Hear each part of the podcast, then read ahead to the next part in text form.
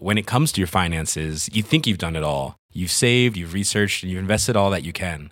Now it's time to take those investments to the next level by using the brand behind every great investor, Yahoo Finance. As America's number one finance destination, Yahoo Finance has everything you need, whether you're a seasoned trader or just dipping your toes into the market. Join the millions of investors who trust Yahoo Finance to guide them on their financial journey. For comprehensive financial news and analysis, visit yahoofinance.com, the number one financial destination, yahoofinance.com.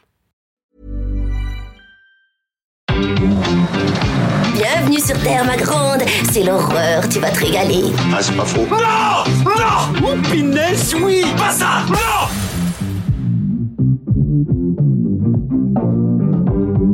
Dites mon nom. Je vais appeler Internet et leur demander les numéros de téléphone de toutes ces.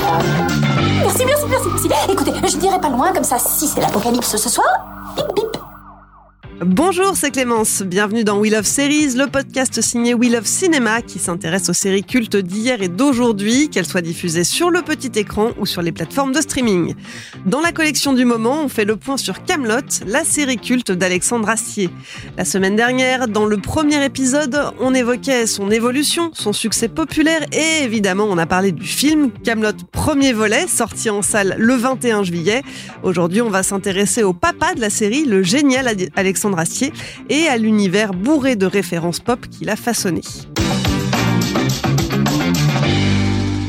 Pour ce deuxième épisode, j'ai le plaisir de retrouver Rafik Djoumi. Salut Rafik. Salut Clémence. Alors Rafik, pour tout de suite se plonger dans l'ambiance, je te propose d'écouter cet extrait de la bande originale du film Camelot premier volet. Ça s'appelle Désenchevêtrement.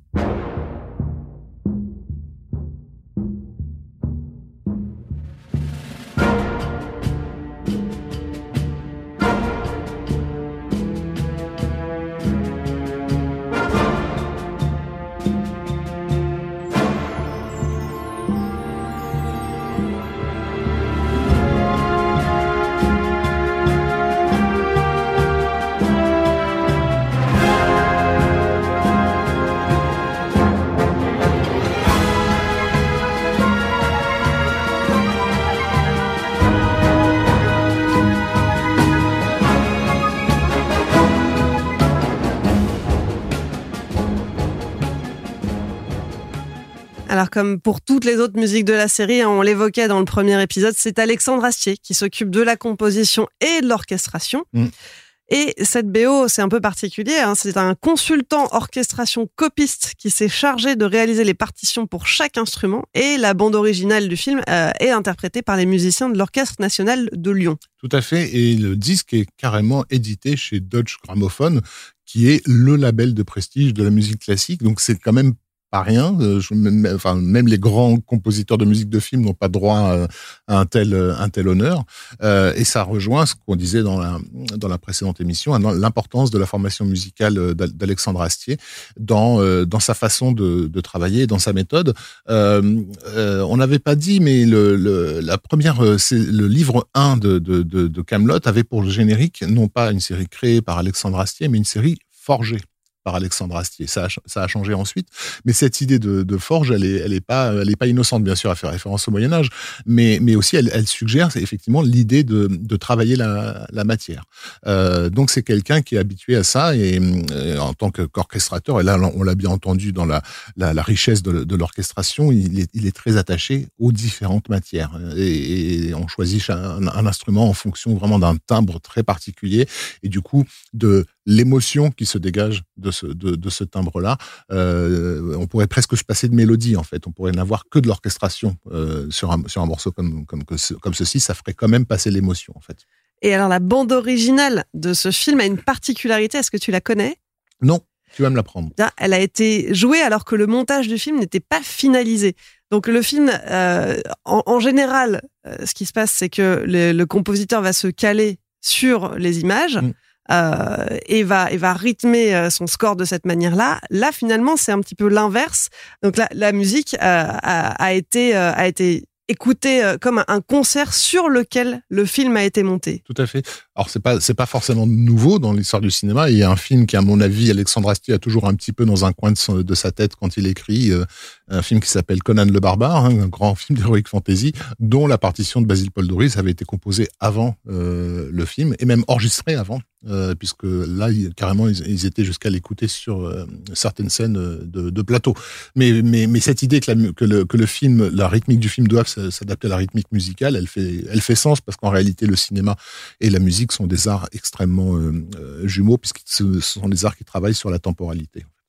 Et c'est vrai qu'on on, l'a dit, Alexandre Astier a étudié les deux, donc il est musicien, il a, il a fait le conservatoire et euh, l'American School of Modern Music à Paris, mm. mais il a fait une formation de théâtre en parallèle. Donc les deux étaient vraiment intimement liés.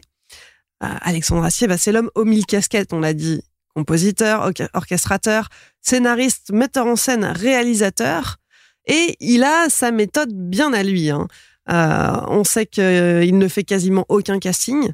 Euh, par exemple, il a il a imaginé ces personnages directement pour les acteurs qui avaient accepté de travailler avec lui. Mhm. on en parlait dans l'épisode dernier, par exemple, le, Franck Picchio qui, incarne Perceval à l'écran et qui, qui a vraiment un rôle sur mesure qui, qui colle à qui colle à ce que, l'acteur dégage. Il est, il est juste parfait. Alors, j'ai plus le numéro de, de, de l'épisode, mais effectivement, je sais qu'il y a un épisode où euh, il se pose la question de savoir qui est ce Provençal, le Gaulois, dont, dont tout le, le, royaume parle, avant de réaliser que c'est Perceval qui sait pas dire son nom. Euh, et, et, la façon avec laquelle Pitio le, le, le joue quand, quand, quand, quand, il explique que non, bah c'est lui en fait, et bah, parce qu'il s'appelle comme ça, etc. Et donc il, il, se met à bafouiller et du coup à mal donner son nom et, et de réaliser que c'est lui qui est à l'origine de cette de cette bourde. Euh, il y a un tempo de, de, de, de comique qui est juste euh, fabuleux. C'est un truc que, merci le DVD, parce que là, c'est un truc que j'ai regardé quatre ou cinq fois, juste pour le voir, le refaire à nouveau, quoi. Euh, donc oui, pour ça, ça nécessite effectivement une écriture particulière. Et en plus, j'ai cru comprendre qu'Astier ne mettait pas les les comment dire de, de alors j'ai plus le nom mais les raccourcis euh, qu'on a dans le dans le langage. Il laissait ça au comédien c'est-à-dire lui il écrit dans un français qui se veut parfait euh, pour justement sur le plateau travailler euh, les, les allitérations les voilà encore une fois les, les contractions etc avec avec les comédiens.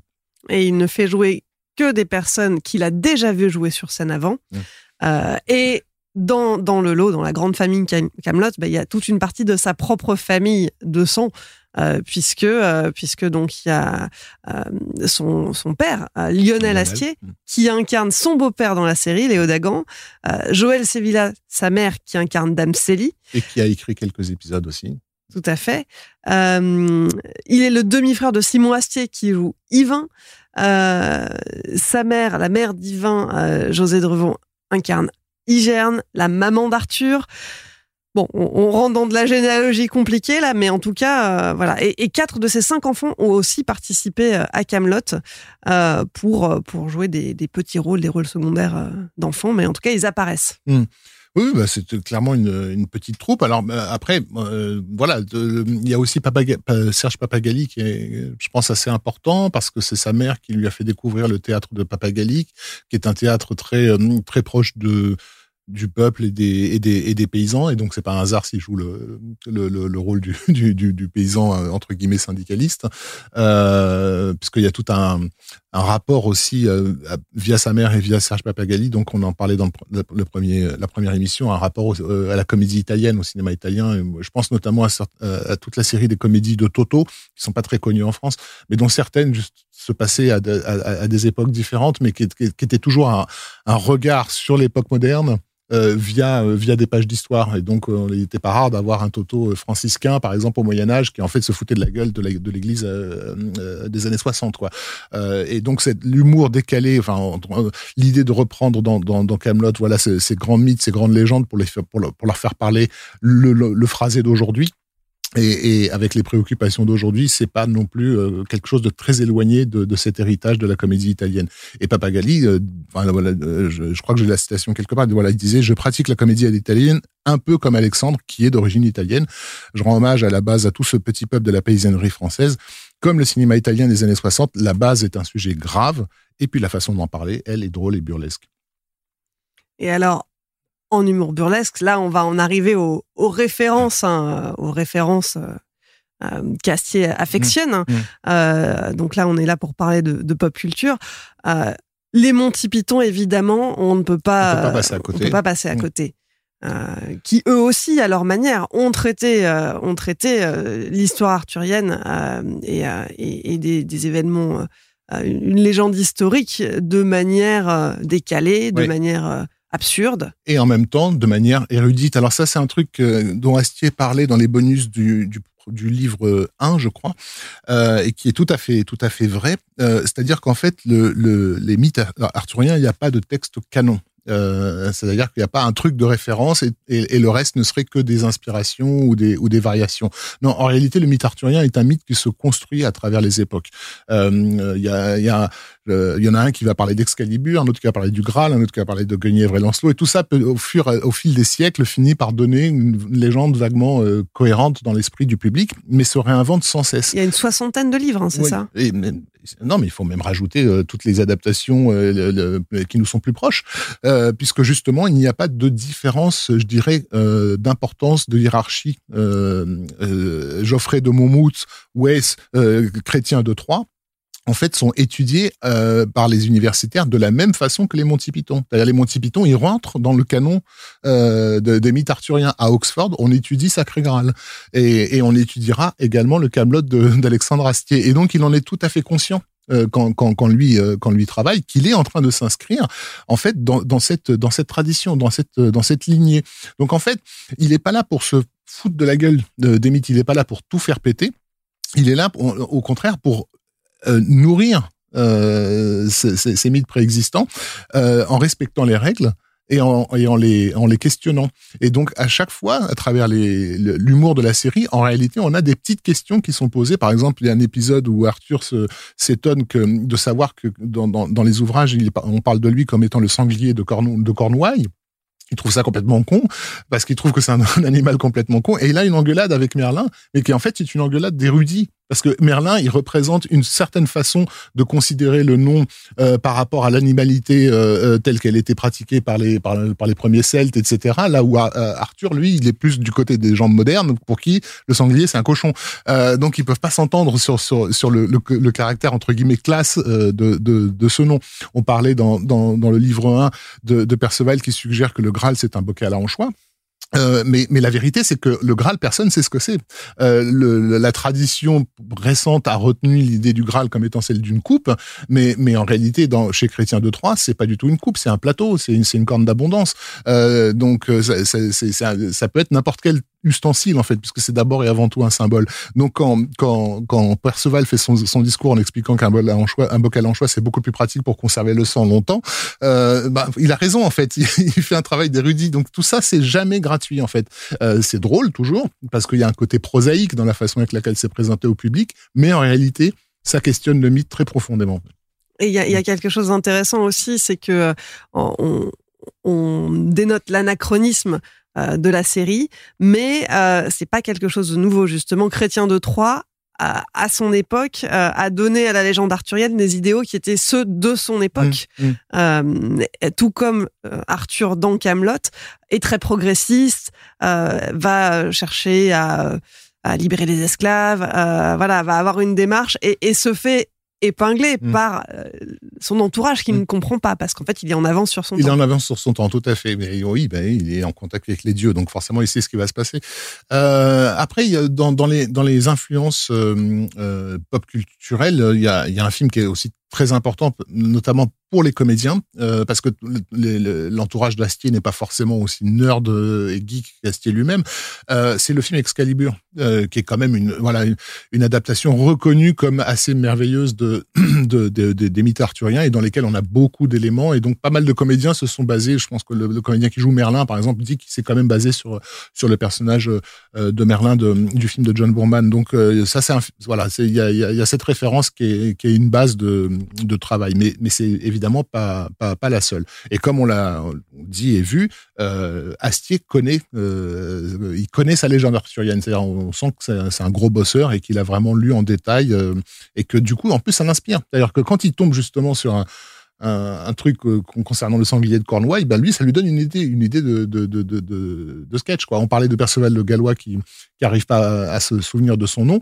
C'est euh, chez Chrétien de Troyes euh, l'idée que en fait son nom lui est donné euh, alors qu'il vient de d'oublier tout ce qui lui est arrivé et tout d'un coup il s'aperçoit qu'il s'appelle Perceval le, le, le, Gallois. Donc c'est vrai tout ça et encore une fois ce n'est pas n'est pas hasardeux. Et donc dans ce travail euh, du, mythe, il y a aussi une forme, euh, je dirais, d'intertextualité euh, qui se, qui s'établit progressivement dans, dans la série. D'abord avec un personnage qui est très important, qui est le père Blaise. Euh, qui est là pour prendre les notes euh, de, de, de, de, la table ronde, donc, et donc d'inscrire la légende. évidemment, il est alors, le gag, c'est qu'il est toujours bien emmerdé parce que ce qu'on lui amène, c'est voilà, il espérait un, combat contre un serpent géant et en fait, il, s'avère que c'est une anguille et il sait pas comment il va s'en sortir pour, pour, pour rendre ça, euh, voilà, pour, pour faire ses enluminures. Euh, euh, mais en fait, le père Blaise, il est aussi là pour dire que bah oui, la légende telle que nous on la connaît, elle s'est peut-être construite à travers des gens comme lui. Euh, et au fond, au, au départ, c'était peut-être juste une grosse connerie en fait. C'est un personnage très méta finalement. Exactement. Et, et ce caractère méta, donc euh, c'est pour ça que je parle d'intertextualité, il va prendre vraiment effet dans, dans, dans quatre épisodes qui sont qui s'appellent la poétique.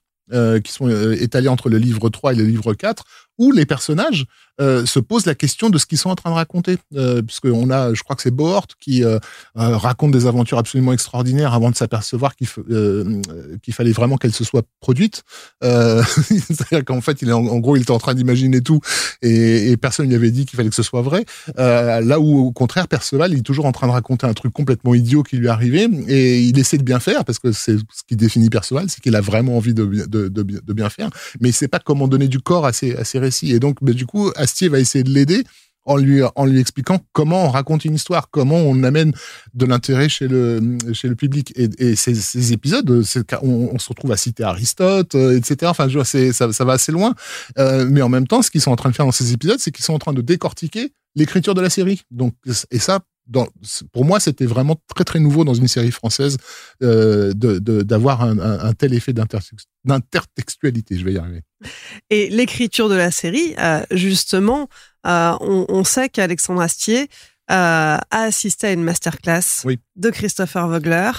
Euh, alors on va le présenter hein, pour euh, ouais, brièvement. Ouais, Christopher Vogler, c'est un c'est un gars qui euh, qui a amené à Hollywood euh, une version, on va dire compressée de de de, de Joseph Campbell. Joseph Campbell, c'est un, un, érudit qui faisait de la mythologie comparée euh, et, et, qui est notamment l'auteur de ce bouquin très connu qui est le, le héros aux mille visages, de, qui en fait étudie le concept du héros à travers toutes les civilisations, toutes les cultures et tous les récits pour réaliser qu'en fait il y a qu'un seul cycle héroïque qui se répète de, de siècle en siècle. C'est le monomythe. Qu'on appelle le monomythe, tout à fait. Euh, euh comme George Lucas s'est euh, directement inspiré de ça pour pour l'écriture de, de, Star Wars euh, et donc a contribué à faire connaître Campbell dans les milieux hollywoodiens sauf qu'à Hollywood ben, les producteurs ils ont pas le temps de lire donc il aura fallu des gens pour leur résumer un peu ce qu'il y avait là-dedans et Vogler a au départ servi à ça il était là pour pour pour faire la transition entre un ouvrage qui est quand même assez universitaire et l'écriture euh, scénaristique. Et il a notamment contribué à, des, à, faire réécrire des films, le plus célèbre étant Le Roi Lion, qui n'avait absolument rien à voir avant que Vogler ne vienne euh, à la rescousse, euh, voilà, pour y amener, y amener un petit peu de, de, de Joseph Campbell. Et, et donc Alexandre Astier a suivi une masterclass de ouais, ce tout à Vogler. Fait. Et euh... le chemin, le chemin vers Vogler d'Astier, on peut le tracer. Hein, c'est Star Wars encore une fois. C'est pas un secret pour personne que Star Wars est absolument essentiel dans la dans la dans la carrière d'Alexandre Astier. Et du coup, quand, on s'intéresse à Star Wars, on s'intéresse à Campbell et évidemment, on en vient à connaître euh, Christopher Vogler. Et ah. si, si tu as envie de te, te mettre à l'écriture scénaristique, et ben c'est naturel que tu ailles vers, vers lui. Et donc, il a organisé effectivement cette masterclass à Lyon. Il a donné aussi lui-même des interviews pour expliquer un peu ce qu'était le, le principe d'écriture euh, selon ces, ce principe du monomythe. Alors, on peut peut-être en, en, dire deux mots, justement, expliquer euh, en, en, rapidement quelles sont les étapes de, de ce cycle euh, qu'on retrouve donc à la fois dans Camelot, mais aussi dans Star Wars et dans mmh beaucoup d'autres récits ben, le, le, le, le, monomythe, en fait, c'est euh, tout simplement ce, les différentes étapes nécessaires qu'un héros va, va devoir franchir, euh, qui vont le faire passer en gros de, de, de, de son petit village d'origine, de, là où débute son aventure, qui est un monde replié sur lui-même, euh, l'arrivée d'un signal venu du monde extérieur, souvent sous la forme d'un sorcier, que ce, qui s'appelle Gandalf ou Morpheus ou Obi-Wan Kenobi. C'est l'appel de l'aventure. C'est l'appel de l'aventure. Le, héros refuse dans un premier cet appel, euh, mais en fait, le, fait, le simple fait que ce, signal soit venu à lui a déjà déclenché des forces qui arrivent vers son village, hein, les cavaliers noirs ou l'agent Smith. Enfin, de, il est déjà menacé, donc il va être obligé de partir dans, dans sa quête, de franchir euh, voilà les, ces personnages qu'on appelle les gardiens du seuil, hein, donc les les Nazgûl dans, par exemple, ou les, Stormtroopers euh, pour Luke, euh, les Gardiens du Seuil, et après avoir franchi ce premier, ce, premier seuil, donc rentrer dans un univers qu'il ne connaît pas, euh, qui est l'inconnu, euh, qui va être le ventre de la baleine, c'est-à-dire l'univers où les formes euh, de son monde connu en fait se recomposent, ainsi que sa propre identité. Bon, bref, il y a en tout 12 étapes. Les, voilà, les plus connues sont, par exemple, la réunion au père, qui est vers la fin du récit. Euh, euh, où le, en gros le héros va, être confronté à ce qui est l'image intérieure du, du père. Alors chez Luc, ça devient littéralement son, son vrai père, mais en fait ça peut être euh, d'autres personnages. Euh, voilà, on a la, tentatrice, euh, la déesse mère. Euh, bon, bref, il va, il va dans sa quête récupérer un, bien, on va dire, qui va, qui va ensuite ramener euh, au, au, début de son aventure, c'est-à-dire à son, à son, à son village. Il va transformer le monde euh, en ramenant ce, ce bien qu'il a été chercher dans son aventure. Et ce cycle du monomythe, en fait, l'idée de, de, Joseph Campbell, c'est que euh, quand on raconte ces histoires-là à des gens, on fait travailler ça en eux. Euh, puisqu'en fait, c'est ce qui se passe à l'intérieur de, l'auditeur euh, ou du spectateur. C'est-à-dire qu'il est en train de vivre ça. Il est parti de son petit quotidien, euh, de son ventre, pour petit, progressivement monter dans des sphères euh, supérieures. Voilà, s'aventurer dans l'inconnu, dans l'effroi, se confronter à lui-même, justement à l'image du père, etc., pour ensuite en revenir grandi et, donc ressortir du récit en ayant l'impression d'avoir d'être devenu maître de ces de ces deux mondes. Donc voilà, c'est un très, mauvais résumé, mais résumé quand même de, de ce que peut être le, le Effectivement, c'est euh, au cœur de l'écriture scénaristique de de, de Camelot, euh, puisqu'il y a, il y a celui qui suit le cycle héroïque, mais il y a aussi celui qui le refuse. Euh, Anakin Skywalker dans Star Wars, c'est, celui qui a, qui a refusé ce, de, de, franchir ces étapes et ce cycle, et il devient du coup le Vador pour cette raison-là. Et de la même façon, Lancelot joue le rôle d'Anakin hein, dans, dans dans la série euh, dans la série Camelot. C'est quand même au départ un personnage brillant, un grand un grand un grand chevalier, euh, plein de plein de, de, de noblesse qui va devenir le big vilain de, de, de, de l'histoire, justement par sa rigidité, son refus de s'aventurer dans des formes, dans des formes qui lui sont inconnues. Quoi. Mm, mm. Et il y a quelque chose d'intéressant euh, par rapport à ce, à ce, à ce monomythe, à ce, à ce cheminement du héros, euh, c'est que euh, si on regarde un petit peu la chronologie de, de la série Camelot et du film, euh, on se rend compte qu'en fait toute la série, euh, ce n'est que le refus mmh. d'Arthur de mmh. se lancer à la découverte de ce nouveau monde. Oui. Et le cheminement du héros, ce qu'il va faire à partir du moment où il accepte l'aventure, il accepte enfin l'appel de l'aventure, c'est dans les films qu'on va le retrouver. Donc en fait, on est encore en attente on de ça. On est encore en attente, tout à fait. Bah, après, il n'y a pas... Euh, et ça, c'est sur les conseils de, de Vogler. Hein, le, le, le monomythe de Joseph Campbell, c'est pas une recette de cuisine. Euh, c'est une méthode. Euh, D'ailleurs, je crois que euh, Astier disait quelque chose à propos de ça. Il disait la méthode ne fait pas de toi un mec qui écrit bien. La méthode fait de toi un mec qui écrit propre. La méthode fait de toi un mec qui comprend ce qu'il fait. Donc c'est vraiment voilà, euh, c'est juste histoire de dire maintenant tu sais que ça existe, tu sais que c'est là. Donc si dans ton travail tu vas retrouver ces éléments, ne t'étonne pas euh, sache que t'es pas dans, dans, une mauvaise mm. direction en fait. Le Vogler, il dit, il répète sans arrêt, laissez-vous, laissez les mythes vous nourrir, euh, parce que de toute façon ils sont là. Euh, le monomythe, il n'a pas été inventé à l'époque de Georges Lucas. Le monomythe, il date de, de Gilgamesh, euh, 5000 ans avant Jésus-Christ. Euh, c'est quelque chose qui est euh, propre à l'humanité quand elle quand elle se raconte. Donc de toute façon, ces, archétypes, ils vont revenir naturellement dans ton écriture. Donc Astier, il est en train d'écrire son histoire, sa vision d'Arthur, euh, il y met ses propres obsessions, mais régulièrement, il va savoir quand voilà quand il va euh, tomber sur un pépin que euh, si voilà, il a suivi la bonne, le, bon chemin, il a, appliqué la bonne méthode, il aura la bonne, la solution pour se, voilà, pour se sortir de ce, mauvais pas. Donc c'est, vraiment une question de méthode et de, et de travail, et on retrouve là le, le caractère forgeron euh, euh, du musicien dont on parle depuis, depuis le début. Quoi. Et puis si on regarde dans le détail euh, l'arc narratif de- des autres personnages en dehors d'Arthur, bah, chacun va avoir aussi son propre son propre cheminement à son rythme. Oui. Euh, le personnage de Perceval aussi euh, va prendre cette ampleur-là. Mm. Lancelot, on en a parlé tout à l'heure. Et finalement, chaque personnage important a son, son propre arc narratif. Exactement. Et là, on retrouve une autre influence absolument majeure de de la série Camelot, qui est l'influence euh, rôliste, euh, et qui est quelque chose qui a été immédiatement repéré par les joueurs de jeux de rôle dès les premiers épisodes, mais il a fallu beaucoup de temps au public pour pour le pour le comprendre en fait. Euh, Alexandre Astier considère que Donjons et Dragons c'est le meilleur jeu du monde, euh, en tout cas le, principe du, jeu de rôle. Et pour quelqu'un qui est à ce point amoureux euh, du théâtre, euh, du récit, euh, des comédiens, on, voilà, c'est évident que l'idée que autour d'une table euh, puisse se recréer spontanément un récit euh, nourri par tout le monde, nourri par les, les, particularismes, mais, mais un récit qui est encadré par des règles, et c'est là où on retrouve justement la question de la méthode. On sort pas de ces règles-là parce que ces règles-là, c'est elles qui vont nous permettre de transcender euh, les, limites euh, a priori euh, a priori fixées. Euh, et donc, euh, donc euh, il y, a, y a évidemment déjà plein de références euh, à, diff- à, à la culture rôliste dans dans dans, dans Camelot. Hein. Je pense à un épisode où t'as Léo Dagan qui propose une quête pour aller buter des des scaven euh, qui sont on voilà, des, au des- des Warhammer, créatures de euh. Warhammer. Voilà, et toujours Warhammer en fait euh, avec Elise et Moon qui joue le rôle du répurgateur. Donc euh, voilà, ça c'est des trucs euh, pour ceux qui euh, voilà qui, euh, qui étaient qui étaient attentifs. Mais en fait, moi, je, euh, euh, en fait, voilà, il suffit de s'imaginer, on est autour d'une table de jeu de rôle, on a trois personnages. Euh, donc le maître de jeu et, deux gars qui savent pas forcément très bien jouer. Je vais vous faire la scène. hein. Alors t'en as un qui demande euh, au maître de jeu. euh, J'ai une question un peu idiote là. Est-ce qu'il est possible de dormir en mode berserker?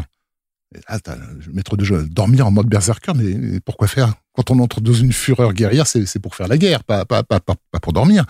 Ouais, bien sûr, bien sûr. Mais, si on doit récupérer et qu'on est encore en fureur guerrière, il se passe quoi? Bah, C'est une fureur guerrière. On ne dort pas pendant une fureur. On est furieux et on fait la guerre. Et là, t'as le troisième qui demande, bah, il se passe quoi si on mange un truc? Bon, bah là, tu les as. Tu as, Arthur, t'as Perceval et t'as Caradoc euh, au- autour de la table. Donc en fait, quand on a vu les premiers épisodes avec ces chevaliers en train de parler de façon totalement prosaïque et débile euh, de, de choses qui sont complètement délirantes, magiques, etc., évidemment, les rôlistes se sont dit, mais en fait, c'est nous. On fait ça tous les soirs. Euh, donc, il, a- il a pas tellement eu besoin de leur faire du coup de coude pour pour que eux ils viennent ils viennent à lui et qu'ils comprennent le chemin dans lequel ils s'étaient engagés. Ouais, et puis il y a, il y a ne serait-ce aussi que euh, un nombre quand même assez important d'épisodes qui traitent tout simplement de l'exploration de donjons. Exactement, dont, dont, dont, un euh, assez fameux euh, qui est. Alors, il y a eu deux épisodes qui s'appelaient Stargate. Bon, alors déjà le premier s'appelle Stargate. Évidemment, il fait référence à un film que a priori tout le monde connaît. Euh, et dans, dans un autre épisode qui s'appelle Stargate 2, où ils sont dans un donjon et donc ils passent par cette euh, porte. Là, on est carrément dans du euh, haut, ni- haut niveau de, de geekerie puisque euh, le personnage de, de Perceval euh, décrit ce qu'il voit de l'autre côté euh, de, de, de cette euh, Stargate et il est littéralement dans une scène coupée du retour des Jedi. Euh, donc c'est-à-dire un truc pour pour savoir de quoi il s'agit, il fallait avoir lu la novélisation qui est sortie en 1983 dans laquelle cette scène était écrite, euh, qui est la scène où Luke euh, fabrique son sabre laser vert euh, dans dans une hutte euh, sur Tatooine. Et en fait, bah, en gros, euh, le personnage de Perceval, il est dans cette hutte et il décrit ce qu'il voit. Il dit Ah, il y a deux soleils devant moi là, et puis je sais pas, il y a un truc, il y a un bibelot et il ramène le fameux bibelot qui fait de la lumière verte, donc qui est un sabre laser. Et puis, Hmm. alors, effectivement, il, il ramène ce sabre laser. C'est pas le seul clin d'œil à savoir ce qu'il y a dans la série. Hein. Ah, il y en a plein. ouais. il y en a, il y en a énormément. En fait, on pourrait faire euh, des, des parallèles euh, entre les personnages parce que euh, Arthur et Luc, finalement, euh, on retrouve cette, cette destinée, ce, ce héros, voilà, qui Tout va simplement chercher, parce euh, que Luke lui-même, Luke Skywalker lui-même, était déjà en partie inspiré par ces personnages euh, de, de Perceval et de et, et voilà. Euh, Skywalker, c'est c'est c'est le personnage de Loki dans dans le crépuscule des dieux hein, de, de, de, de, Wagner. Euh, c'est littéralement celui qui marche dans le ciel, en fait. Euh, donc, euh, les mythes à la fois germaniques et, et, et, arthuriens, ils ont nourri Star Wars à, à, fond les ballons. On a, on a carrément une table ronde avec le Conseil Jedi dans, dans la prélogie. Donc, bon, c'est donc c'est plus l'inverse en fait, c'est plus Luke qui, qui imite Arthur. Quoi. Le sabre laser, mm qui évoque euh, Excalibur. Euh, on peut faire un parallèle entre Lancelot et Anakin, on, l'a mmh. déjà dit. Euh, Obi-Wan et Merlin. Et puis, et puis C3PO et R2D2. Pourrait être Caradoc et Perceval, tu ah. crois, ouais. Oui, on peut, il, mange, peut il, mange, il, mange, moins. Ouais. il mange moins. Euh, et puis même les, les, vêtements de Lancelot, euh, notamment dans les, les, la saison 4 et la saison 5, euh, ressemblent aussi à, à, des, à des Jedi. Et euh, évidemment, le grand méchant, Méléagan, mm -hmm. qui est toujours euh, un palpatine caché, qui, qui, est, qui, est, clairement un palpatine. Euh, c'est ce qu'on retrouve, c'est plus une fonction qu'un personnage, c'est oui. l'ombre, celui qui va aller influencer, qui va tirer les ficelles de loin, qui va chercher à nuire au héros, mais jamais de manière directe, mmh. toujours euh, par des stratagèmes, en passant par d'autres personnes. D'accord. Alors attention parce que là, les gens que, sont, tu es en train de citer écoutent ce podcast. Euh, parce que l'idée que, que, que le personnage de Mélingour soit, soit l'ombre, je sais d'où elle vient. Euh, bref, oui, mais sinon, oui, tout à fait. Euh, mais l'ombre, bon, ça c'est un concept jungien et Jung, c'est aussi quelqu'un qui a été très cité par Joseph Campbell. Enfin, on retourne de toute façon toujours dans ces, dans, ces, dans ces histoires-là. Et c'est naturel, encore une fois, quand quelqu'un est fasciné par la, puissance du récit, de, se, de tomber sur cette sur cette littérature et sur ces, questionnements-là. On l'a bien dit que Astier, bon, au départ, il était préoccupé effectivement, il donnait l'impression d'être préoccupé par l'idée de faire rire les gens, mais en même temps, il essayait de pousser les murs, quoi, pour dire y a, il y a encore autre chose. Parce que en France, hélas, c'est très très difficile euh, de, de, revenir à la source euh, mythologique. On a un pays qui, qui a un peu coupé euh, euh notre notre élan euh, mythologique. Il y a une raison pour laquelle, par exemple, on va tous aller voir euh, Game of Thrones parce que c'est labellisé américain, mais un Français qui, voilà, personne ne sait que, le, que Game of Thrones c'est basé sur les rois maudits et qu'on a toujours regardé ça avec une, un, un certain dédain.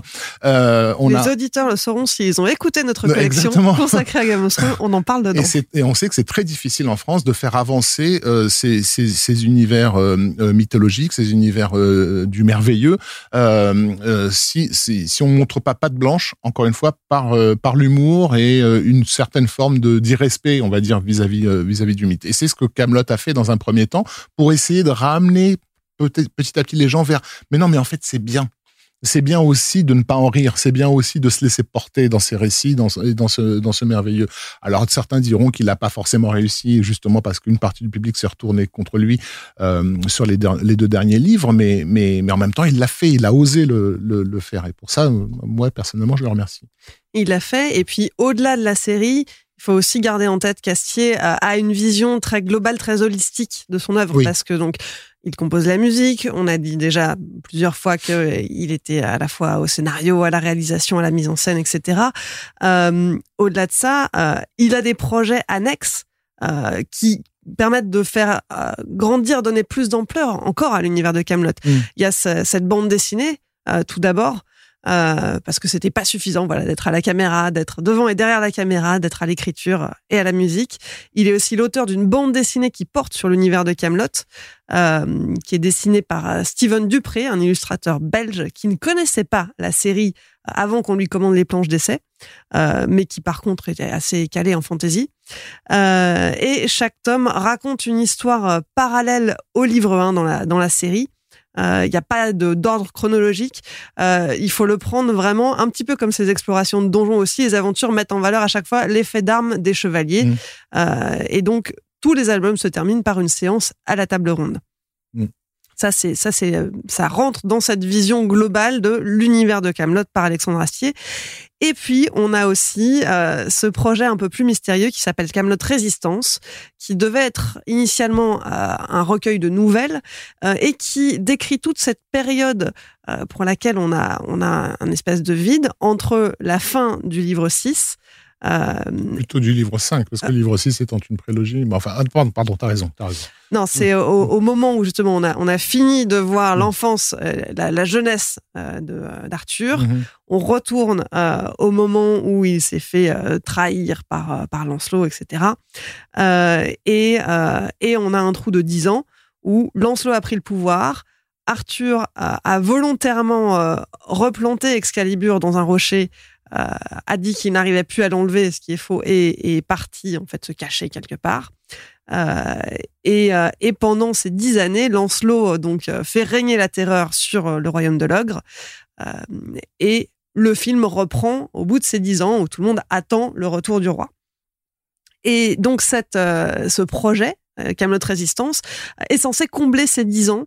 Donc euh, ça a pu avoir euh, cette forme de, de recueil de nouvelles. Euh, Il y a eu d'autres, euh, il y a eu d'autres, d'autres formats évoqués. Il me semble qu'il y a eu une exposition qui a montré des planches sur le sujet. Pour l'instant, on n'en sait pas plus, mais c'est pas un projet qui est, qui est mort pour autant. Et, on retrouve encore une fois l'influence, euh, enfin l'influence, le rapport à George Lucas euh, là-dedans, puisque la, série animée de 2003 euh, et 2004, euh, Clone Wars, était censée faire le gap, en- enfin expliquer ce qui s'était passé justement entre, entre la fin de l'épisode 2 et, le début de, de, de, de l'épisode 3 de la, de, la même, de la même façon que ce que tu viens de, nous dire par rapport à, à Résistance, puisqu'effectivement, dans le film, comme on le verra, on, on- on arrive à la fin de cette, de cette résistance. Alors qui sait, peut-être qu'un jour on aura un dessin animé Camelot aussi, Mhm. ou, euh, ou encore des, des formats différents. Peut-être euh, un jeu de table, j'espère qu'il il nous le fera. Euh, alors moi, moi, je, rêve d'un jeu de table, mais où, où- où les règles du jeu seraient, seraient écrites par Perceval. Euh, Ah, mais il y a, il y a déjà euh, Slooby pour ça. bon, je crois qu'on a fait le, le tour de cette série, euh, euh, cette série très riche. oui, après, on, pourrait geeker dessus sur trois épisodes supplémentaires, c'est sûr, mais, mais bon, on- je pense qu'on a dit l'essentiel et, et qu'on comprenne bien pourquoi on a choisi précisément de s'arrêter sur, sur une série française comme celle-ci, parce qu'elle est un peu particulière. Eh bien, Rafik, merci de m'avoir accompagné pour ce second et dernier épisode de notre collection consacrée à Camelot. Merci Clems. We Love Series, c'est fini pour aujourd'hui. Pour suivre les prochains épisodes, rendez-vous sur WeLoveCinema.bnp Paribas et sur vos applis de podcast. Pour le mois d'août, We Love Series prend des vacances, mais on revient à la rentrée avec de nouvelles séries cultes à décortiquer. Pour patienter, toutes nos précédentes collections sont toujours disponibles si vous ne les avez pas encore écoutées. Bon été Salut